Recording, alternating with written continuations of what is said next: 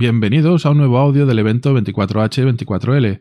Mi nombre es Jorge Lama y estamos en la categoría Empresa, en otro audio cuya temática es licencias y empresas. Y como participantes tenemos a Bárbara Román, que va a hacer de moderadora en esta ocasión, María Cerviño y Laura Castro. Así que le paso el micro y las riendas del programa a Bárbara, y yo me quedo a los controles técnicos. Todo tuyo, Bárbara. Gracias, Jorge. Bueno, pues estamos en este audio de licencias y empresas. Antes de nada me presento, yo soy Bárbara Román, trabajo en No Legal Tech, que es una consultora legal para empresas tecnológicas, y estamos muy, pues muy vinculados a todo lo que significa poner en marcha un, un negocio que implica el uso de tecnología y sobre todo a las licencias que utilizan. Bueno, yo creo que en un programa como este, lo primero que hay que preguntarse, y lo lanzo a los oyentes, es por qué usamos GNU Linux habitualmente. Y si no lo usáis, pues por qué no lo usáis y hacer una reflexión. En mi caso, yo creo que la tecnología sirve también para posicionarse políticamente. Yo creo en una tecnología que sea abierta, que sea inclusiva, que sea accesible para todo el mundo y creo que Linux, eh, GNU Linux en este caso, cubre todas mis necesidades. Además, a ver, que hay que ser realistas. Yo soy abogada, lo que necesito es un procesador de textos y como mucho alguno de imágenes y ya está. Y para esto entiendo que no tengo que optar por otros sistemas operativos y que con GNU Linux, pues chicos, ¿qué os voy a decir? Que yo soy muy feliz. En fin, quiero dar paso a mi compañera María. Hola María, ¿qué tal? ¿Cómo estás? Hola, ¿qué tal? Porque, claro, para hablar de licencias y empresa, pues eh, yo creo que aquí necesito a María, que es que me acompaña todos los días cuando nos peleamos con las empresas que no utilizan software libre o cuando las que lo utilizan software libre lo hacen mal, que básicamente es los problemas que solucionamos en No Legal Tech. Por ejemplo, dinos, no sé, cuáles son las licencias más habituales que, que vienen usando nuestros clientes. Nosotras nos encontramos en el día a día mm, con casos muy, muy distintos. Lo ideal y lo que aconsejamos siempre es que cada uno licencie su software en función de, lo que quiera conseguir con él. Es decir, al final una licencia debería ser un traje a medida que cada uno eh, pues pueda customizar a, cada, a cada producto. Pero es verdad que al final los humanos somos animales de costumbres y en software libre hay eh, cuatro o cinco licencias eh, súper usadas, que son las más conocidas, y muchas veces, pues por desconocimiento o por comodidad o quizás por confianza, porque sabemos que existen y un poco cómo funcionan, acabamos yéndonos a, estas licencias más estándar. Aunque ya os digo que nos encontramos de todo, las típicas tipiquísimas pues son las que todo el mundo conoce, es decir, están las, las GPLs, eh, está la, la, Mozilla Public License, eh, las BSDs, o sea, nada, nada revolucionario por lo que os digo, porque al final cuando un estándar se mantiene en el tiempo acaba generando cierta confianza y somos un poquito reacios a innovar. Sí, por ejemplo, con el tema de las Creative Commons, ¿no? Que todo lo que son autores, diseñadores y demás son las que conocen porque son las más, las más habituales, pero yo creo que no acaban de entender muy bien cómo funciona. No lo sé. Y mira que es bastante sencillo. A Marelisa le encantaría porque tienen sus, sus iconos, sus dibujitos y al final se trata de, si quieres reconocimiento o no, de que tenga uso comercial o no, de que si quieres que se comparta igual o se modifique, si quieres hacer obras derivadas y las diferentes combinaciones que hay. Pero bueno, yo qué sé, parece que a la gente le cuesta un poco entender el tema licencias. ¿Tú crees que es porque, porque es un tema jurídico? Pues creo que, en gran parte sí, que por otro lado a mí es lo que me apasiona en este caso de las licencias de software, ¿no? que es eh, una confluencia súper bonita del derecho con el software. Pero sí que es verdad que, a ver, alguien que hace software no necesariamente tiene que estar familiarizado con la propiedad intelectual. Entonces, sabe que está haciendo algo, que lo está haciendo con un propósito, pero no necesariamente puede conocer las implicaciones legales de eh, licenciarlo de una manera o de otra. Entonces, sí, sí que creo que puede tener que ver con que las licencias son un poquito ese punto de encuentro ¿no? del software con el derecho. Entonces, tú imagínate que tenemos entre uno de, nuestros oyentes eh, una persona que no tiene ni idea de licencias de software libre, que se acaba de enterar de lo que son, que básicamente son contratos entre quien hace la licencia y quien la utiliza o quien la va a utilizar en un futuro. se pactan las condiciones en las que yo quiero que tú utilices mi producto, básicamente, y simplificándolo muchísimo. Si tuviéramos que hablar de familias, ¿qué tipo de familias hay en el mundo de las licencias, María? Pues esto es como en el mundo real, ¿no? Hay familias para todos los gustos. No hay una definición estándar de familia. Uno puede ser familia con su perro y otro puede tener pues cuatro hijos o un marido, una mujer o yo qué sé, ser madre soltera, ¿no? A ver, si, si hacemos una clasificación amplia y que esté eh, asentada ¿no? en el recorrido que tienen las licencias de software, habría como dos grandes tipos. Antes de meternos en la clasificación, hay que hablar un poco de la idea, ¿no? de lo que se considera software libre y la eterna discusión del software libre y el código abierto, ¿no? la pelea de la Free Software Foundation con, con la OSI. Pues un poco, un poco siguiendo esta mm, batalla ¿no? de concepto, se plantean las dos grandes clasificaciones del software libre. Estaría la de las licencias eh, amplias o permisivas y la de las licencias fuertes o restrictivas. ¿En qué se diferencian? Bueno, pues las permisivas eh, no imponen prácticamente ninguna condición a la persona que recibe el software eh, y esto está muy bien y es una expresión de libertad total, pero tiene consecuencias que no se corresponden con el fin del, software libre. Que las consecuencias son que, bueno, si yo soy libre para hacer lo que buenamente me parezca con el software, voy a poder crear un producto, por ejemplo, derivado y hacerlo bajo una licencia privativa. Y con esto al final, pues sirviéndome del software libre, acabo creando un software que no cumple con los principios del, software libre. ¿no? Es un poco ahí eh, una, paradoja. Es decir, yo te doy toda la libertad del mundo y eh, la consecuencia es que eh, tú puedes restringir esa, libertad después sobre el código que yo te di libremente. las licencias mm, permisivas más típicas, más conocidas, son la BSD, eh, la Mozilla, la Apache, la MIT entraría dentro de esta clasificación. Y luego, por otro lado, como segunda categoría, están las licencias fuertes. Son fuertes porque eh, imponen que ese software que se comparte de forma libre eh, sea siempre compartido de la misma manera. Para evitar, pues eso, que se acabe mm, privatizando. Y la más típica aquí, sin duda, pues es la, GPL, en sus tres versiones que tenemos actualmente. Bueno, Bárbara, ¿y mm, tú que controlas de licencias y eres súper fan de, de las licencias libres? ¿Qué dirías que tiene que tener en cuenta alguien que esté desarrollando una aplicación para escoger la licencia? Pues mira, Cerviño, me encanta que me hayas hecho esa pregunta, porque lo que voy a empezar diciendo es lo que no tienes que hacer. y aquí hablo mm, por nuestra experiencia en los últimos tres años y medio. Que llega la gente así a lo loquísimo. Eh, primero, seamos realistas, nadie desarrolla una aplicación desde cero. Esto lo sabemos todos. Es decir, es muy, muy, muy complicado que te encuentres con un desarrollador eh, que venga y te diga, no, es que yo esto lo he hecho de cero, he picado todo el código yo, me lo he currado todo yo. A ver, esto es mentira. Tú vas por ahí cogiendo scripts y cogiendo trozos de códigos y, y, hay que ver si esto es compatible o no con lo que tú quieres hacer. Entonces, lo que no debes hacer nunca es pensar que los trozos de código que tú estás cogiendo son gratuitos en el sentido de que no van a tener ningún coste para tu proyecto porque nos hemos encontrado muchas veces proyectos con licencias de, software libre que al final, pues escarbando un poco, resulta que son incompatibles con los trozos de código que han cogido antes. Porque si tú tienes una licencia que dice que ese trozo de código lo puedes utilizar para lo que quieras, pues muy bien, que sería una de las permisivas. Pero si después tienes otra que dice que este script o este trozo de código tú lo puedes utilizar única y exclusivamente para crear productos con el mismo tipo de licencia, es decir, de software libre, con código abierto o con lo que sea, pues te lo tienes que comer con patatas. Después no me vengas, ah, no, es que vamos a cerrar el software. No, amiguito, es que la licencia no te deja. ¿De qué estamos hablando en estos casos?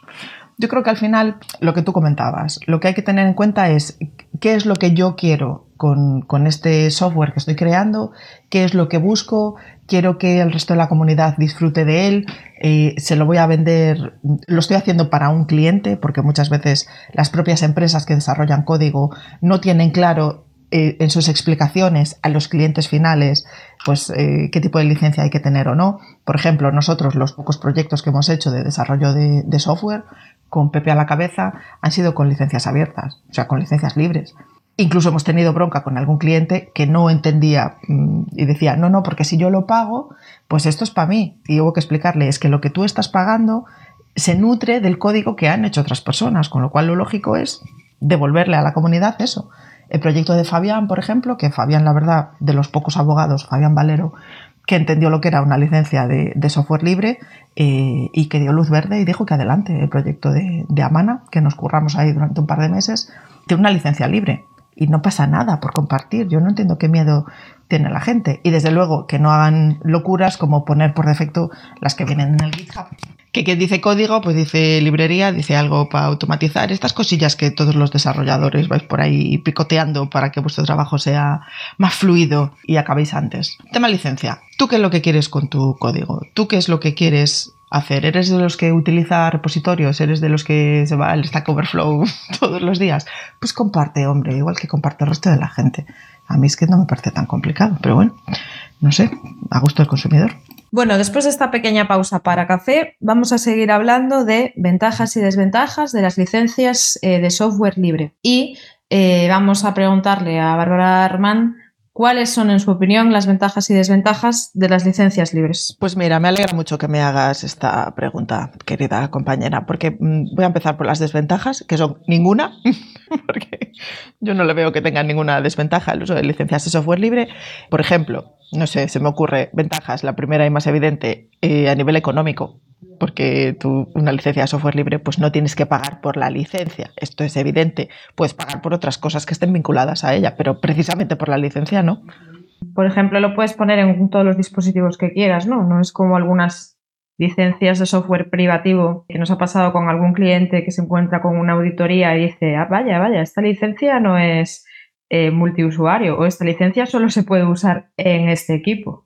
Sí, o esta licencia solo se puede usar cuando hay luna menguante y tienes piel de murciélago pegada al dedo con el que haces clic en el ratón. Pues sí, la puedes instalar en el número de dispositivos que quieras, es decir, yo tengo mi portátil, yo tengo mi ordenador de mesa, yo tengo mi lo que sea, mi tablet, pues voy y lo instalo y no pasa nada, nadie protesta porque a nadie le duele que tú utilices mucho ese programa. Además, entre otras ventajas, pues por ejemplo, la, madre mía, esto no me sale, la interoperabilidad ¿Se dice así? Interoperabilidad. Sí, sí. lo repito.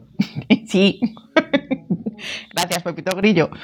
Bueno, que son compatibles los unos con los otros. Es decir, si tú tienes una licencia, un programa que tiene una licencia de software libre, lo más probable es que sea compatible con otro programa que tenga una licencia de software libre, porque no compiten entre ellas por una cuota miserable de mercado, porque tienen otro tipo de filosofía. Otra ventaja que tiene, que la puedes adaptar. Es decir, eh, el software libre se basa en las libertades de los usuarios y dentro de esas libertades tú puedes modificar el programa y adaptarlo a lo que necesitas. No tienes que comprar un paquete de cinco funcionalidades donde solo vas a utilizar dos, por ejemplo, o no tienes que comprar un paquete con cinco cuando realmente tú lo que necesitas es una sexta por el cual pues te cobran más. No, tú esto te lo coges, te lo troceas, te lo tuneas para tu programa y punto pelota. Por otra parte, son mucho más seguros. María, no sé si quieres comentar algo sobre esas empresas que se dedican a generar virus para venderte antivirus para sus programas. Temo, temo por mi integridad física si hago ese tipo de comentarios, porque son muy malos. Pero sí, hombre, hay prácticas que rozan lo, digamos, no legal que pasan con el software privativo, que obviamente no se ven con el software libre. ¿Casualidad? No lo creo. Y después eh, yo creo que el tema de las mejoras continuas, porque si es un programa que tiene una licencia de software libre que es muy utilizado por la comunidad, ya la propia comunidad se encarga de ir mejorando y de ir aportando, pues eh, en función del feedback de los usuarios, lo que se necesite, o es lo que suele pasar normalmente. No es que haya aquí barra libre de desarrolladores que metan ahí horas para que todo funcione perfectísimamente, pero bueno, sí es cierto que hay gente que se preocupa de que funcione bien y eso está muy guay. Así que desventajas, mmm, no sé, eh, ninguna. A ver, se me ocurre, alguna vez que le hemos recomendado a algún cliente el tema del software libre, algún programa, efectivamente no todos podemos programar, no todos somos capaces de modificar programas informáticos al final. No es que haya que ser un experto, pero bueno, no todos tenemos esa posibilidad. Y pues también un poquito de negocio, ¿no? Para las empresas que se dedican a esto. Otra de las preguntas que también se plantea es cómo se pueden obtener ingresos utilizando licencias libres en tus desarrollos. O bueno, cómo se pueden obtener ingresos en general con software libre. Yo creo que aquí hay una cosa que tiene que quedar clara, que la repetimos en todos los podcasts que grabamos, pero da igual, lo vamos a repetir otra vez aquí en exclusiva para vosotros. Free software no implica necesariamente que ese free sea traducido por gratis. Ese free es freedom, es decir, libre. Hay una identificación que es un poco extraña con el eh, free software y el property software. Free software no es software gratis, aunque la mayor parte de los programas que llevan licencias de software libre sí que son gratuitos. Y de property no significa, es decir, privativo o propietario, no significa necesariamente de pago, porque hay muchos software que son gratuitos, aunque sean privativos. Lo que quieren es que tú te enganches a ese tipo de software y que después les compres otros productos. Entonces, a partir de aquí, volvemos a lo mismo de siempre también. Yo creo que el movimiento del software libre al final lo que tiene es un trasfondo eh, moral, filosófico, un, compromiso con la sociedad, que lo que quiere es garantizar las libertades de los individuos como un requisito esencial para todo el conjunto de la sociedad. Que es verdad que no todos los individuos tienen capacidad para poder manejar el software. Bueno, esto es una cosa que habrá que, que solucionar a través de la formación en la escuela, pero bueno, nacen empresas que cubren esos servicios. Es decir, el software es gratuito, pero todos los servicios de soporte, de mantenimiento, de adaptar ese software con los colores de tu empresa a las necesidades concretas que necesita tu negocio, no tiene por qué ser gratuito también. ¿Qué quiero decir con todo esto? Que al final hay un tipo de software y hay un tipo de industria que está comprometido con los derechos de los individuos o de la sociedad y hay otro tipo de industria que lo que busca es pues única y exclusivamente el negocio no entro a valorar si, qué es bueno y qué es malo. Yo lo dejo ahí.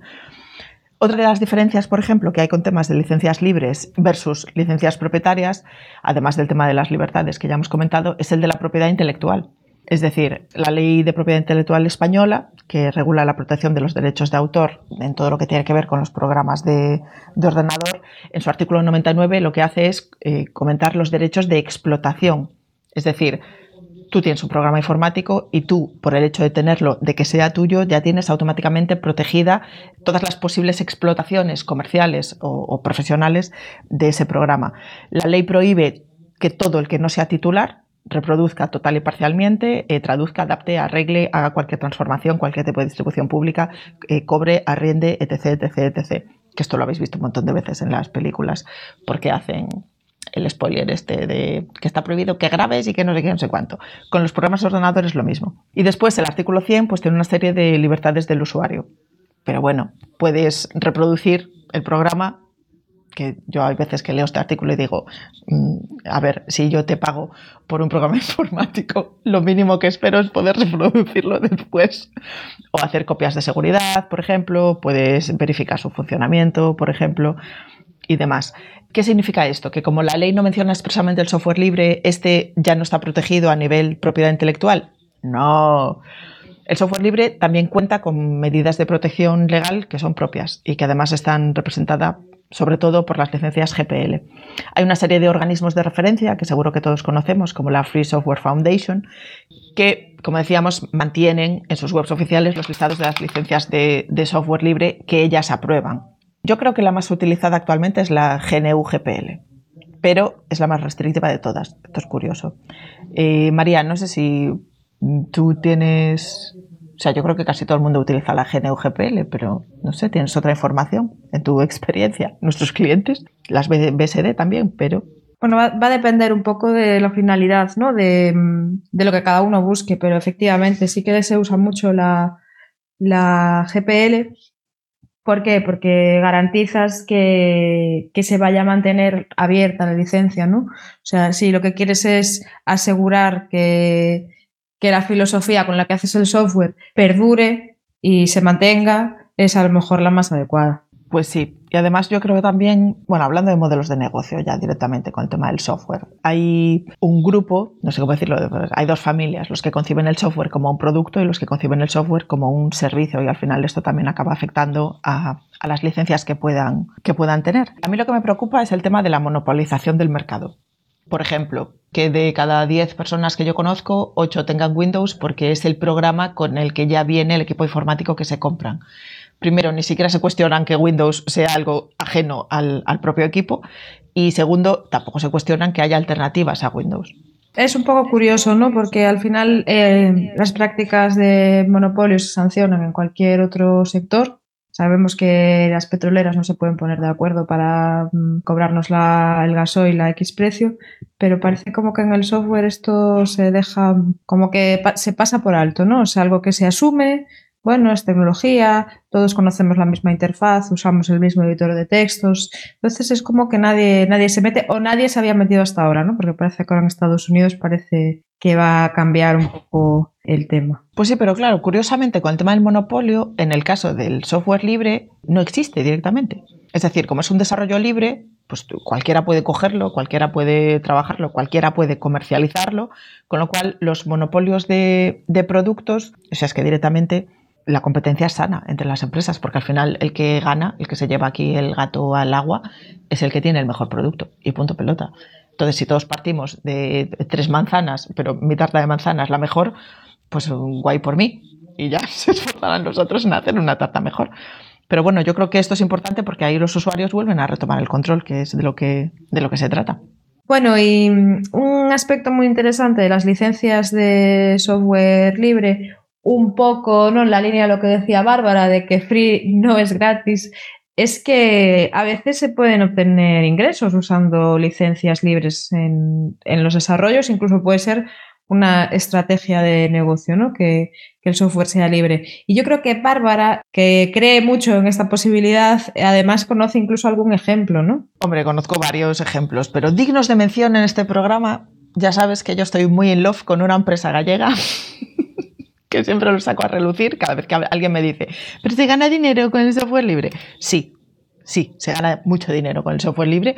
Bueno, mucho, no sé que no llevo las cuentas.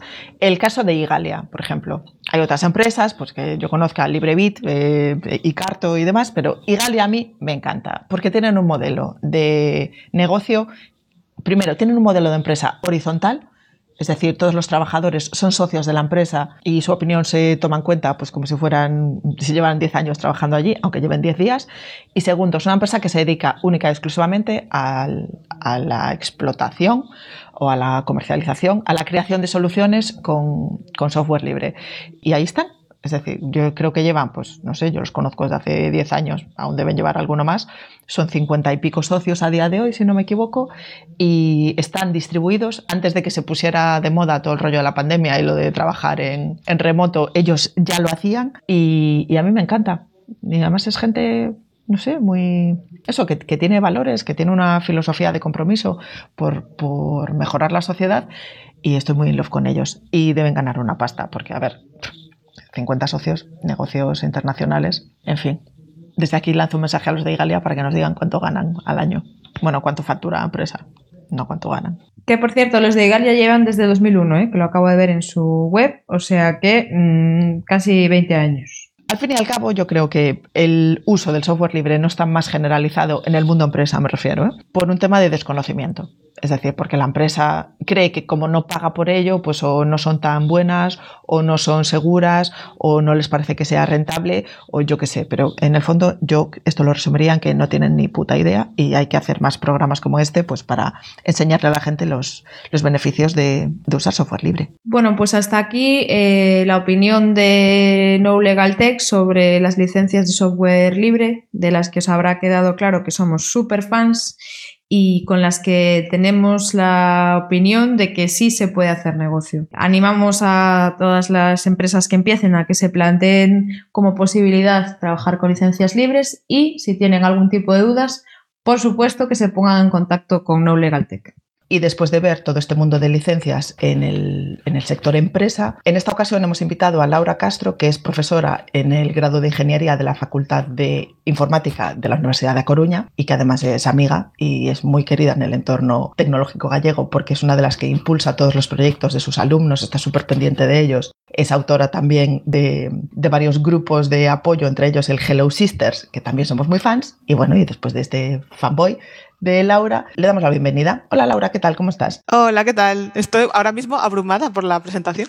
Es que ya sabes que somos muy fans. Bueno, la primera pregunta, Laura, en este programa, en este contexto, es ¿por qué usas tú GNU Linux habitualmente? Pues la razón por la que uso eh, software libre en general, eh, creo que es porque es la forma de software, la mm, filosofía de software que más alineada está con cómo creo yo que debería ser el software para, para, la sociedad y, bueno, para la ciudadanía en general, que es no simplemente una herramienta, sino una forma de involucrarse en el desarrollo de la tecnología, aunque no todo el mundo tenga por qué poder construirla, que es lo que hacemos en la Facultad de Informática, eh, sí que todos tenemos derecho a esa soberanía sobre el software que seguro que, habéis comentado en muchas ocasiones. Pues sí, yo también soy fan del uso de la tecnología como activismo social. Pues eh, bueno, ya hemos dicho que tú te involucras mucho en los proyectos de tus estudiantes y entonces mi pregunta sería, ¿qué pasa con esos proyectos que a la hora de licenciarlos, eh, desde mi experiencia, yo no estoy vinculada a la universidad, pero sí que los veo después cuando se transforman en empresas, porque esos proyectos no se consideran dignos, por decirlo así, de ser licenciados con licencias de software libre. ¿Tú crees que es por falta de conocimiento o, o no sé, porque hay una inercia con otros proyectos? Cuéntanos. Probablemente tenga que ver con el hecho de que eh, no hacemos tanto hincapié desde el punto de vista académico, desde el punto de vista del profesorado, en lo que supone licenciar el software, como lo hacemos en otros aspectos como puede ser documentarlo o probarlo o eh, ser capaz de diseñarlo ajustándonos más o menos a requisitos cambiantes, etcétera. Es decir, de todo el proceso de desarrollo de software, probablemente hay una parte de desconocimiento porque, el profesorado no es de la misma generación que los, que los estudiantes, por decirlo así políticamente correcto. Entonces, eh, también es cierto que a lo largo de la historia del software las licencias no siempre han, sido, han tenido un lugar preponderante, nunca, o sea, no siempre se les ha dado importancia quizás porque no siempre pues ha habido este escenario en el que tal vez ahora vivimos que eh, bueno pues cualquiera que puede desarrollar una aplicación que de repente pues se hace viral no o de repente eh, bueno pues tiene usos que no que no podíamos anticipar. Entonces hay una mezcla de las dos cosas que mencionas. Probablemente un estudiante no no valora como cultura incluso, algo que puede hacer como trabajo fin de grado, es algo que nos, a lo que nos estamos enfrentando. Entonces eso necesitamos cambiarlo explicándoles, ¿no? Eh, ya no solo incluso eh, el software, nos está pasando a lo mejor incluso con sus memorias. Eh, en el caso de la Universidad de Coruña, ahora mismo tenemos un repositorio institucional que ha montado pues, la gente de biblioteca con, que tiene mucha conciencia de, de, difusión del conocimiento abierto, pero estamos viendo que, que hay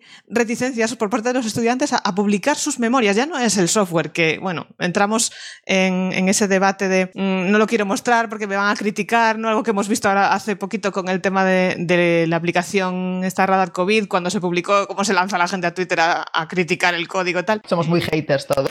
Claro, Twitter. entonces hay esa parte de, ay, yo no quiero que me, que me critiquen. Entonces eso necesitamos contrarrestarlo con, con la concienciación de que construimos eh, cultura, ¿no? Y de que construimos conocimiento con, con, las cosas que hacemos y que no hay nada malo y hay mucho bueno en, en, en dar acceso eso. Y desde la universidad, ¿vosotros te, eh, tenéis alguna experiencia con empresas o, o cómo ha sido la experiencia con empresas a la hora de plantear el tema de la licencia con software libre? De las empresas que tenemos en el entorno así eh, más inmediato, ¿no? con las que más colaboramos pues, en temas de proyectos, o sea, de prácticas en empresa o incluso de, trabajos fin de grado, lo cierto es que no hay, hay dos o tres ejemplos muy concretos de, empresas que sí que son abanderadas del software libre, ¿no? que eh, cuando la gente las menciona, eh, asociamos esas dos ideas en nuestra cabeza, lo que hace esta empresa con software libre. Mm, claro, hay otras muchas que no, que es el, bueno, pensamos en ellas y pensamos en otras cosas que no son software libre.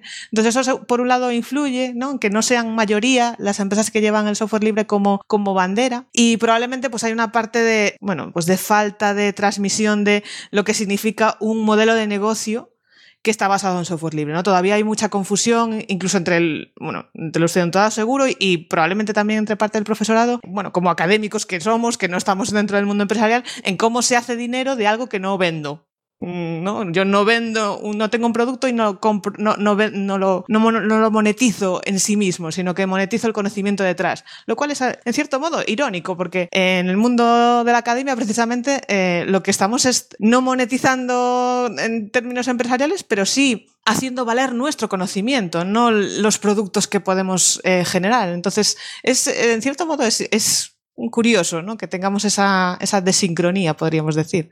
Hombre, desde luego, yo ya te digo que como abogada, esto de que la gente no, no aprecie el, el, valor de las ideas o del conocimiento lo tengo muy, presente. Pero mira, antes comentábamos de ti, bueno, que eh, tú eres una persona de referencia dentro de, de, la Universidad de Coruña, además dentro del sector emprendedor gallego también te tenemos en muy buena estima, pero bueno, que no es que todo se quede en ámbito doméstico, porque yo sé que tú tienes experiencia en, en Estados Unidos y con otras universidades en algún país de Europa.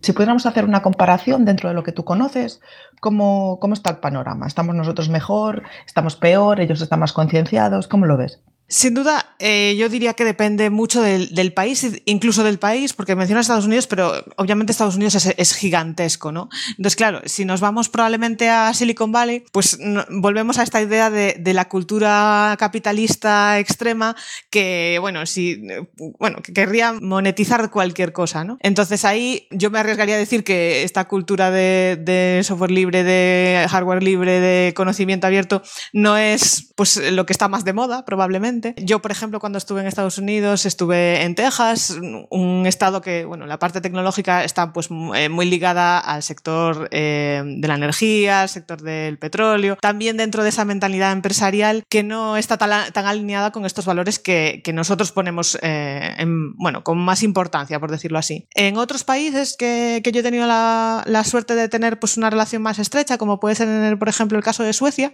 claro, el, el entorno es completamente distinto, ¿no? Es un país más o menos grande en extensión, pero con una población bastante reducida, con comunidades que, que, se relacionan pues, entre grupos más pequeños de gente y donde a lo mejor esa falta de recursos o esa falta de, de pues, gigantes empresariales que, que, bueno, que se pueden permitir según qué cosas, pues el valor que se le da a algo que se construye, algo que se puede eh, compartir, algo que se puede cambiar, algo que se puede adaptar, es completamente distinto. Aparte, yo tuve la suerte de, de estar en una universidad que acababa de nacer, de nacer hacia poquito. Y bueno, de esa, como decimos muchas veces, ¿no? De esa necesidad, pues surgía la virtud de, bueno, pues eh, no vamos a comprar N mil licencias del sistema operativo X, vamos a montar nuestros propios servidores con eh, sistemas operativos libres. Al mismo tiempo, pues estamos creando un entramado de empresas locales que dan soporte a eso. Entonces, bueno, eh, son ecosistemas completamente distintos los que acaban surgiendo. Entonces, seguro que hay este mismo esquema que yo vi en Suecia, seguro que lo hay en Estados Unidos en otro, eh, otro tipo de estados que,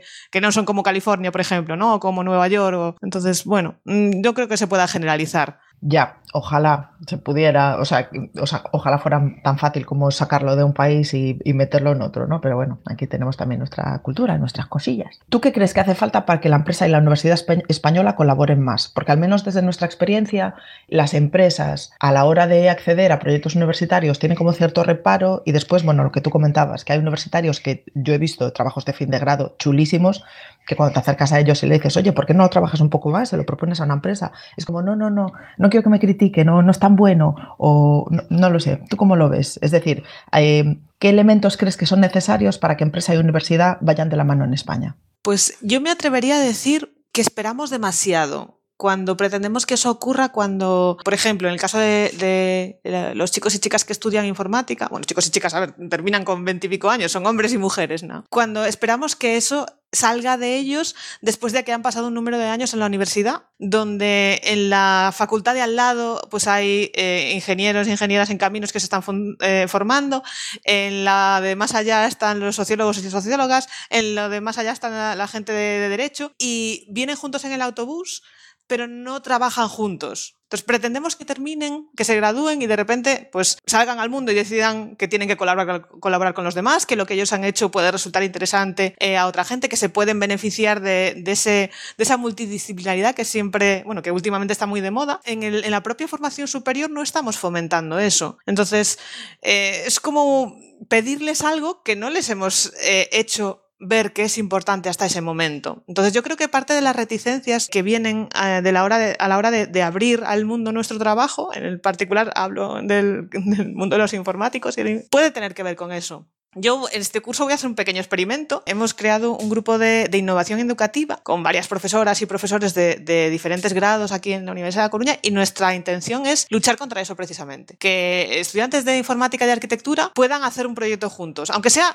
una semana nada más, pero que vean, ¿no? Eh, bueno, pues si tengo que diseñar un escenario 3D, yo sé hacer la parte técnica, pero yo no tengo que decidir, no sé, de qué tamaño es la ventana y dónde va, porque eso, si quiero que sea realista, pues tendrá que hacerlo un arquitecto.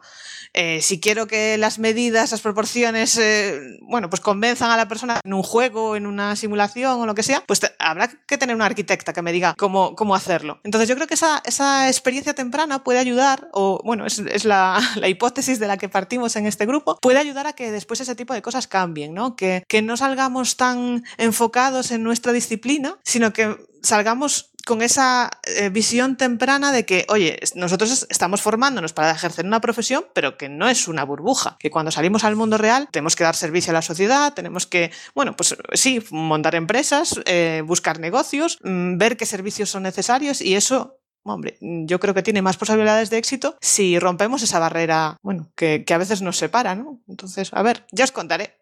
Jo, pues espero que tengas mucho éxito, porque además yo me imagino, ¿no? Un estudiante de Derecho, uno de, no sé, de Ingeniería Informática y otra de Económicas que hayan ido juntos en el bus, que nos hayan hablado durante años y que después saquen un proyecto años más tarde pues la verdad es que estaría guay verlo.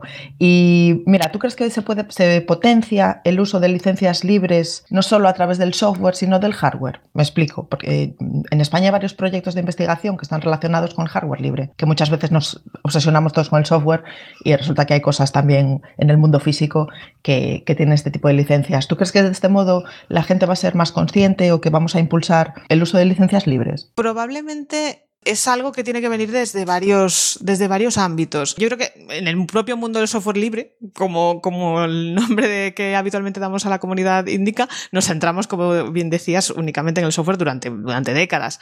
Eh, incluso dentro de ese mundo, toda la parte de hardware libre vino mucho después. Ahora mismo, por ejemplo, de, institucionalmente, a nivel Europa, eh, bueno, ya no voy a decir a nivel eh, nacional o estatal, pero sí que se está empezando a valorar, por ejemplo, en los, en los proyectos de investigación, que el conocimiento sea abierto. Probablemente, o que, bueno, o que los datos que se usan para, pues eso, entrenar modelos sean abiertos, ¿no? Que cualquiera pueda utilizarlos para reproducir un experimento, ¿no? Es ciencia básica. Tenemos ejemplos como el del CERN, que están empezando a publicar, eh, pues eh, eso, con licencias abiertas, el software que hacen incluso para su uso interno, ¿no? Un poco rompiendo lo que decíamos antes, alguien que hace algo para su uso propio que, que piensa que no tiene por qué ser válido. Bueno, pues eh, sí que puede ser útil para otras personas. Entonces, estos pequeños movimientos que, vienen de distintos ámbitos probablemente empiecen a ayudar en algún momento, pues que, alguien en un proyecto de colaboración ya no se llegue a plantear esto lo tengo que liberar o no. Sí, lo tengo que liberar. Y probablemente eh, eso llegará antes al software de manera generalizada, o quiero pensar, que al hardware, pero seguramente tiene que ser la,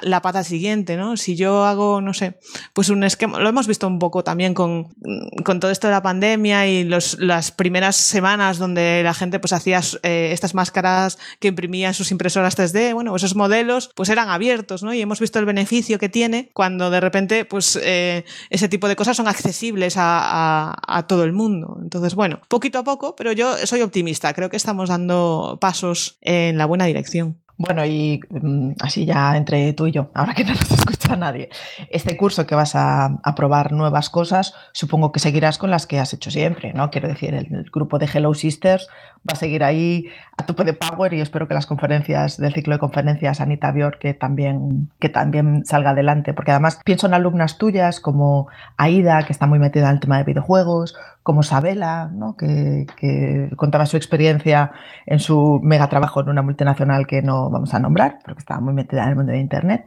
Y, jolines, yo creo que ese tipo de proyectos ayudan un poco pues, a seguir esta senda, a, impulsar esa integración entre mundo estudiante, mundo empresas. ¿Qué vais a hacer las Hello Sisters este curso? Pues sí, aparte que en, ese, en, ese, en esa combinación que mencionas, eh, falta, obviamente, no teníamos, teníamos que mencionarlo, ¿no? Esa, ese boost extra que necesitamos las mujeres para, para creérnoslo, porque necesitamos creérnoslo, y, para bueno, ser capaces de tener, eh, de alzar la voz y que se nos escuche, que es algo, es un reto en sí mismo en el mundo de la tecnología. Este curso, claro, las que ya estamos o las que ya están, no tienen problema. De hecho, bueno, durante la pandemia, pues eh, también tuvimos algunas reuniones, eh, ayudó mucho en los primeros momentos a, bueno, pues no a sentirse, lo que hemos visto con las redes, ¿no? A no sentirse aisladas, etc. El reto lo tenemos con, en captar a las nuevas generaciones, ¿no? A la, gente que ha entrado este curso. Claro, bueno, imagino que sabéis, estamos en esta modalidad semipresencial que, que bueno, tiene la, la, facultad bastante vacía al final, ¿no? Hay por, razones obvias y, lógicamente porque es mejor para todos, para crear comunidades que se basan mucho en, ese contacto, en ese primer contacto persona a persona, ¿no? Eh, lo contaban muchas veces eh, las propias sisters originales como pues fueron a la cafetería a decirle a, otras chicas, oye, que estamos montando esto, veníos y tal. Vamos a tener que ver de qué manera conseguimos romper esa primera barrera porque una vez que te conoces es fácil unirse pues, eh, a un meetup. Pues estás en el Slack y decir este viernes nos conectamos y charlamos un par de horas y alguien hace una presentación o alguien nos cuenta cómo va, de qué va su primer trabajo. Pero cuando eso es completamente virtual, eh, la primera vez es una barrera extra. Yo confío en que, en que la podamos eh, vencer pero bueno, va a ser un reto. Eh, en cuanto a las, a las jornadas, seguramente tengan que ser en modalidad virtual. Lo bueno de 2020 es que ya hemos ido viendo pues, distintos eventos, cómo se han ido adaptando. La ventaja en ese caso es que la gente sí que, como hay cierto conocimiento, ¿no? Ya, ya llevamos varios años de trayectoria, tanto en la Sanitabor como, eh, bueno, los, los, eventos que hacemos normalmente. Entonces, bueno, veremos cómo, cómo hacemos para que también tenga un espacio donde la gente pueda hacer ese, ese café, ¿no? Virtual. Es, yo, por lo menos, menos en mi experiencia en, este, en estos meses, en los eventos que han migrado a, la modalidad virtual, el reto es cómo suplir esa conversación de pasillo. Y bueno, hay distintas fórmulas y veremos. Todavía tenemos unos cuantos meses para aprender de quienes se están enfrentando a este reto, pero seguro que, seguro que seguiremos dando que hablar. Pues por supuesto. Y además explicándole a la gente que hay alternativas para las videoconferencias, además de las que son de pago. Eh, Laura, muchísimas gracias por, compartir este espacio con, nosotras y nada, mucho éxito en este nuevo curso. Muchísimas gracias, el placer ha sido mío.